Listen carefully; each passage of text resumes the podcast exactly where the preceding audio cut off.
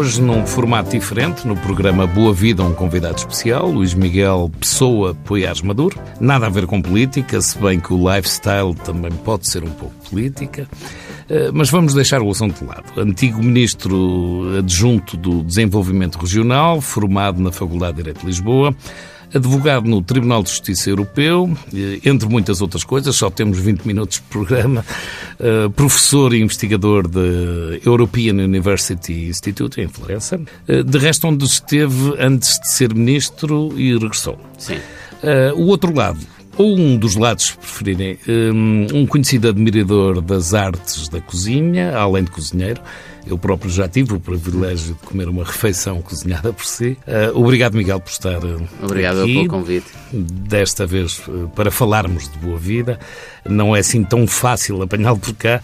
Vamos fazer aqui um pequeno rewind. nasceu em Coimbra. o que guarda das suas memórias de infância, quando falamos de comida, a família em casa, fora?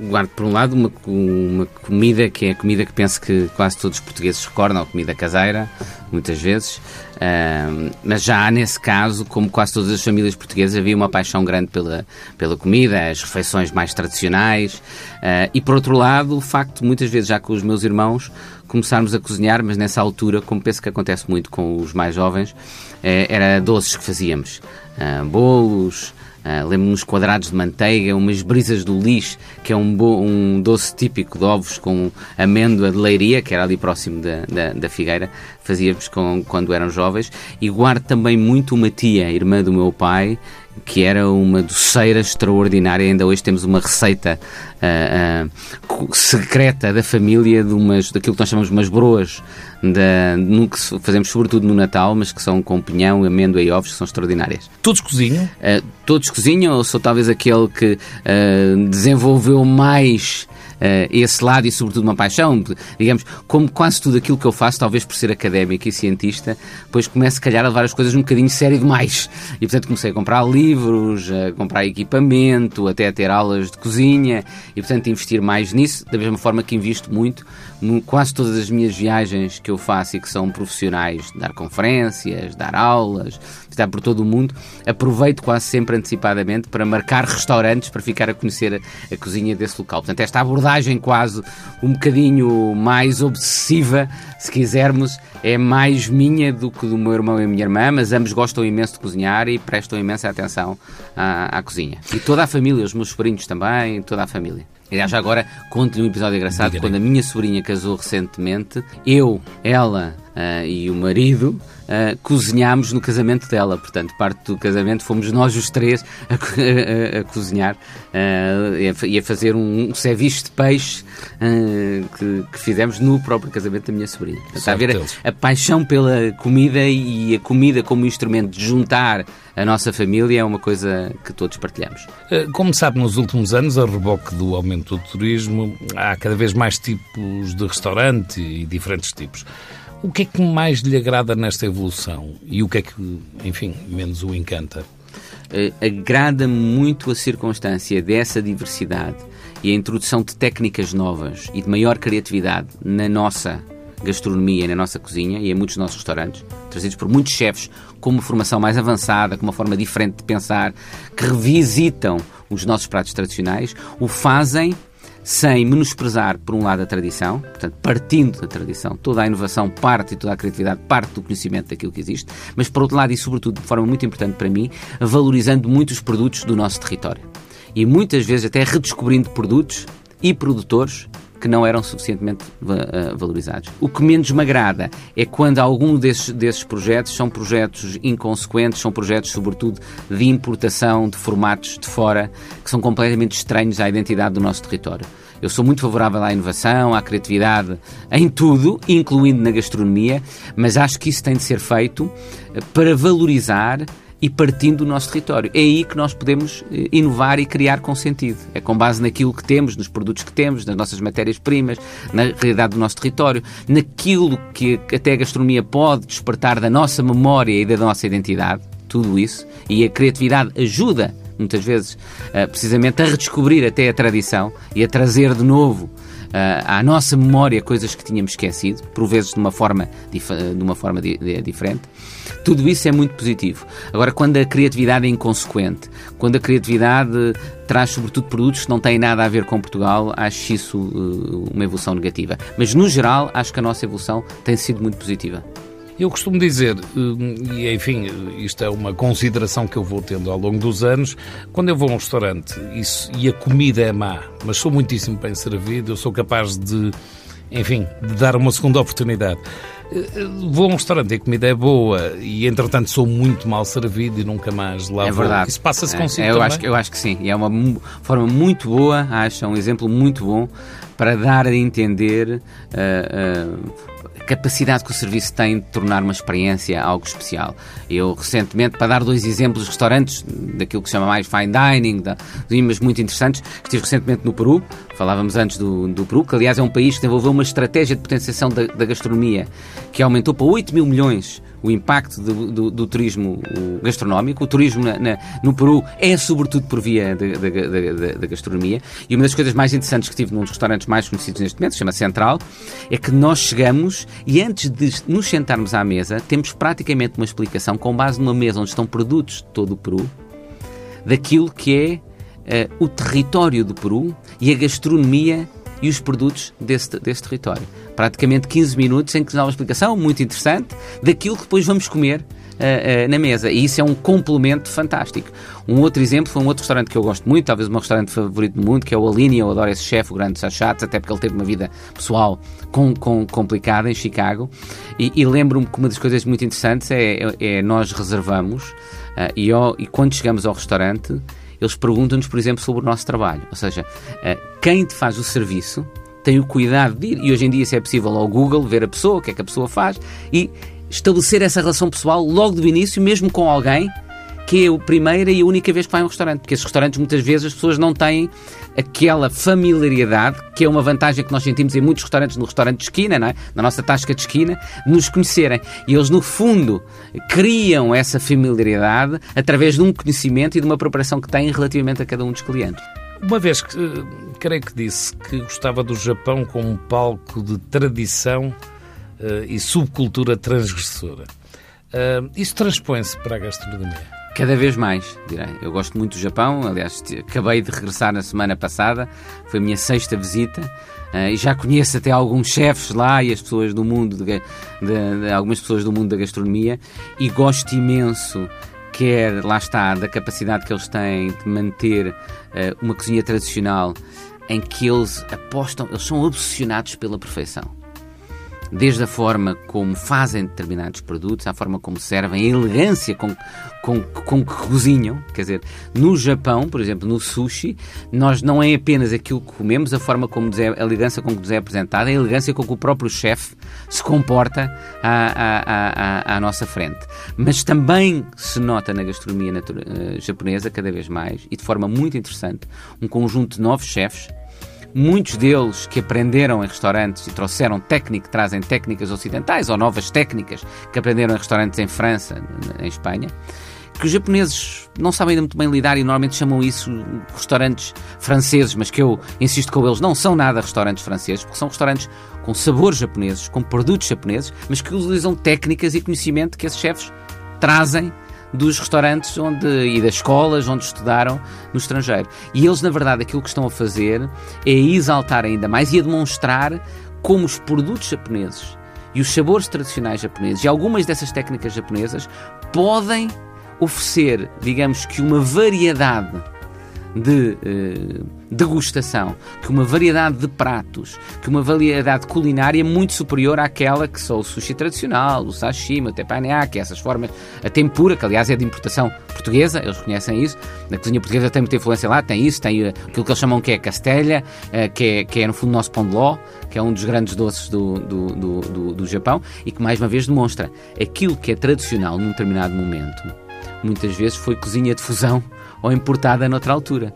Aquilo que nós achamos hoje a tempura vemos como cozinha tradicional japonesa, na realidade é, eles próprios o dizem, importado depois alterado pela prática japonesa, mas alter, importado de, de, de, dos portugueses e da, e da presença portuguesa. A cozinha para muitas pessoas é relaxante e para si?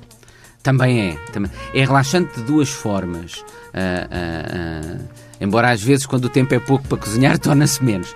Mas o próprio facto de cozinhar desvia-me mentalmente de pensar noutras coisas. E, portanto, relaxa-me. Eu costumo dizer mesmo aos meus alunos de, de doutoramento que eles não. Mais do que seis horas de trabalho intelectual intenso é excessivo e as pessoas começam a entrar em loop, portanto, a entrar num círculo vicioso. Depois acabam de não conseguir inovar, pensar, mesmo na sua área científica. Portanto, eu sempre tive a preocupação de ter outros interesses, a gastronomia, o cinema, por exemplo, uh, o futebol, muito diferentes. Um, e, portanto, a cozinha tem essa função para mim também, me desviar daquilo que é o meu trabalho intelectual uh, tradicional muito, muito intenso. A outra forma, porque é relaxante, é porque é um instrumento de socialização e contacto com os amigos. É uma forma de comunicar com os amigos. Desde o pretexto que é para uma conversa nós sentarmos à mesa, até aquilo que os próprios pratos podem provocar em termos de conversa. Se eu trago um prato eh, com um produto japonês, nós podemos começar a conversar sobre o Japão, a última viagem que estive no Japão, as mudanças que têm ocorrido, que têm ocorrido no Japão. No fundo, aquilo que nós estamos a, que nós, que nós, que nós estamos a fazer gatilho. aqui. Exatamente, é um gatilho para isso mesmo. E é uma forma de comunicação. Há um filme Talvez, por acaso, eu acho que a gastronomia tem despertado interesse no cinema, mas não há muitos filmes verdadeiramente bons sobre comida, associados à comida. Mas há um que eu acho particularmente notável, do Ang Lee, dos primeiros filmes do Ang Lee, chamado Mulher, Homem, a Comer, Beber, em que é um pai, basicamente, que tem grande dificuldade de comunicar com as suas filhas uh, e que a única forma de comunicar com as filhas é o almoço que faz para elas uh, no, no domingo. Isso é lindíssimo enquanto metáfora da capacidade que a cozinha, a comida pode ter de juntar as pessoas e de fazê-los vencer certas barreiras pessoais.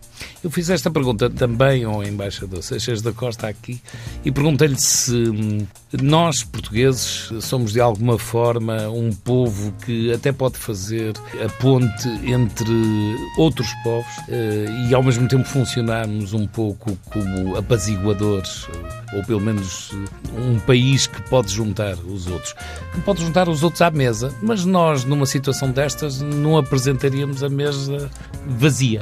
Não, eu acho que a mesa é uma forma de, lá está, de juntar e ajudar as pessoas a vencer essas barreiras e muitas vezes de, de, de aproximá-las. E, e nós, com a nossa gastronomia, que é uma gastronomia miscigenada, também ela própria, não é? Quando se diz que a cozinha tradicional portuguesa, temos de proteger a cozinha tradicional portuguesa contra a cozinha de fusão, a cozinha portuguesa, por definição, é uma cozinha de fusão. Nos produtos que são importados de todo o mundo, em muitas técnicas que, vi, que vieram de, de, de, outros continentes, portanto, necessariamente isso, isso é assim. E, portanto, até isso é um fator que a nossa gastronomia tinha potenciação relativamente a isso. Há um episódio muito interessante a esse respeito, que é eu com um colega palestiniano e com um colega israelita, antes de ir para o governo em Portugal, tínhamos um grupo, infelizmente, hoje em dia a situação a Palestina e Israel está mais difícil e é, e é complicado mesmo simplesmente juntar as pessoas, que juntava intelectuais e académicos palestinianos com israelitas para discutir o que é que seria um, um, um futuro pós-espaço. A nossa ideia é que era mais fácil discutir isso do que discutir o qual, de, qual devia ser a solução em termos de conflito. Uh, e a primeira vez que nós reunimos foi complicado e havia tensões naturais, apesar de, para as pessoas participarem ali, já eram dos mais abertos e tolerantes dos dois lados da, da questão. E onde realmente a, a, a situação melhorou e nós basicamente se transformaram todos amigos foi ao jantar em minha casa, em que ainda por cima começámos a ver que a cozinha palestiniana e a cozinha israelita, tal como a cozinha um, italiana ou portuguesa, que estávamos ali, que é uma cozinha de base mediterrânica com imensas proximidades. E o pretexto da conversa da cozinha uh, levou, e, e aquele convívio que se gerou, depois transbordou para todas as outras discussões que eram tidas no contexto do debate entre, entre os dois lados. E isso foi um exemplo para mim notável do poder que a cozinha e a comida têm de juntar e unir as pessoas. O que é que mais gosta de cozinhar, o Miguel? E aquela velha pergunta de sempre, se tenho algum prato favorito. Vai, vai variando. Uh, e acho que não tenho prato favorito nenhum. Se calhar aquele mais icónico, curiosamente, é o cozido, porque é o que a minha mãe mais vezes faz ao domingo e, portanto, é aquele momento em que eu identifico a cozinha e a comida com a família. Nós quase sempre reunimos ao domingo. Uh, quando eu estou em Lisboa, é sempre o domingo para o almoço com família uh, e muitas vezes agora está-se a aproximar o verão, o verão deixará de ser. Mas no inverno o mais comum é a minha mãe fazer cozido e, portanto, se tivesse de identificar um, era esse. E, e, e, por essa relação, ou seja, não apenas pela comida e pelo prato em si, mas pelas memórias uh, e pelos sentimentos que me desperta esse prato na relação com a minha família. Eu, eu sei que o Miguel Poiás Maduro esteve no restaurante Eleven. Um, em Lisboa, tenho uma estrela Michelin, cozinhou a meias com o chefe Joaquim Corper. Uh, Corrija-me se estiver enganado, os seus pratos foram falso de ovo de queijo e gema com trufa. Sim. Uh, e fondant de marmelada com sorvete de marmelo e mousse de requeijão. São pratos seus? Foram que inspiração é esta? Não, foram pratos, quer dizer, de, é, é, o que é que é meu? Que, aliás, como muitos dos chefes, o que é que é hoje a criatividade na cozinha? São pratos meus, mas que muitas vezes têm de inspiração de imensas coisas que eu, que eu, que eu comi. Uh, não é? E, e portanto, a, a, tentativa eu tinha de fazer, foi complicado porque eu tinha de fazer pratos que encaixassem naquilo que é um restaurante de estrela Michelin. Tinham de ser pratos criativos, com algum, alguma alta cozinha ou fine dining, se quiser, portanto, não podiam ser pratos tra da, tradicionais. Um, e tinham de ser pratos diferentes. E portanto aquilo que eu pensei foi recorrer um bocadinho às minhas memórias, uh, tentar produtos que fossem produtos daquela época, na altura em que, em que ocorreu, e que juntassem também Portugal e Itália. Daí, por exemplo, uh, uh, o queijo era um queijo de azeitão, mas a trufa era um produto italiano e que estava né, na altura da, da, da temporada. Vou citá-lo de um artigo onde escreveu que há uma identificação social e cultural através de como comemos, o que comemos, com quem comemos e de que tratamos e falamos quando comemos. Ou seja, se tiver resposta para como, o que, quando e o conversamos, isto define quem estiver eh, o mundo? Sim, eu acho que a forma como nós portugueses comemos, o tempo que levamos a comer, uh, aquilo que comemos, é um fator fundamental da nossa identidade e que nos diferencia em relação ao, ao outro, que nos apresenta também para, para, perante os, os, outros. E acho que é assim connosco como com quase, com, com quase não, com todos com todos os povos. Um, e por isso é que também é muito importante, é uma experiência fascinante ir comer noutro país, não apenas pelos produtos que vamos descobrir, mas pela forma como comemos, os talheres que usamos, uh, a forma como as pessoas se comportam à mesa, quando é que começa a refeição, se tem um prato, se vem vários, há países em que vêm os pratos todos ao mesmo tempo na mesa, uh, uh, há outros em que há um encadeamento, aquilo, e depois vem havendo uma, uma contaminação que é, que é, que é também muito interessante, ou seja, eu, eu, costumo, num outro, aliás, texto sobre a gastronomia, eu dizia que um, eh, a identidade é algo que nós valorizamos através da forma como ela se vai também adaptando a contextos novos e vai mudando. Uh, uh, nós não acho que uma forma de valorizar um carro que seja uma antiguidade é mantê-lo na garagem e com os estofos cobertos de plástico. Uh, isso para mim não valoriza. E portanto, a forma como nós valorizamos a nossa identidade é também a forma como a conseguimos atualizar, sem perder aquilo que a define como identidade, que é único dif diferenciador. Um, e, portanto, essa capacidade de irmos também uh, uh, mudando com base na forma como interagimos com, com o outro é algo fantástico, mas que essa mudança só ocorre porque há diferença também, porque nos estamos a confrontar com algo diferente. E eu acho que isso é um dos aspectos fascinantes uh, da comida Uh, e, da, e, e, da tradição de comer e da forma como comemos. E é verdade que a gastronomia pode ser o tema principal filosófico do futuro? Já, uh, isso, quem disse isso foi o Daniel Inanariti, foi um, um, amigo meu e um grande filósofo espanhol, uh, e eu acho que ele tem razão em boa parte. Uh, acho que há outros temas, mas seguramente que é um grande tema filosófico. Lá está, por, por um lado, porque define a identidade. É uma metáfora da identidade, mas é uma forma também definidora da identidade dos povos, de, das pessoas. Mas por outro, porque há questões associadas à gastronomia que são fundamentais e que nos permitem discutir o mundo. A sustentabilidade, a sustentabilidade ambiental, por exemplo, a questão da educação, a questão da socialização. São questões fundamentais que, através da gastronomia, um filósofo pode discutir. Os chefes também podem mudar o mundo nesse aspecto? É, e isso foi um título que eu disse e eu acho que sim. Eu só há uma grande discussão, há alguém que eu conheço bem, que é o Eduardo Calvão, que se irrita muito quando eu digo isso, diz que o chefe deve ser um chefe. Eu não acho que, o chefe deve ser um chefe, eu acho que cada um de nós, o chefe deve ser um chefe Verdade, mas só que o chefe hoje em dia é mais do que alguém que cozinha.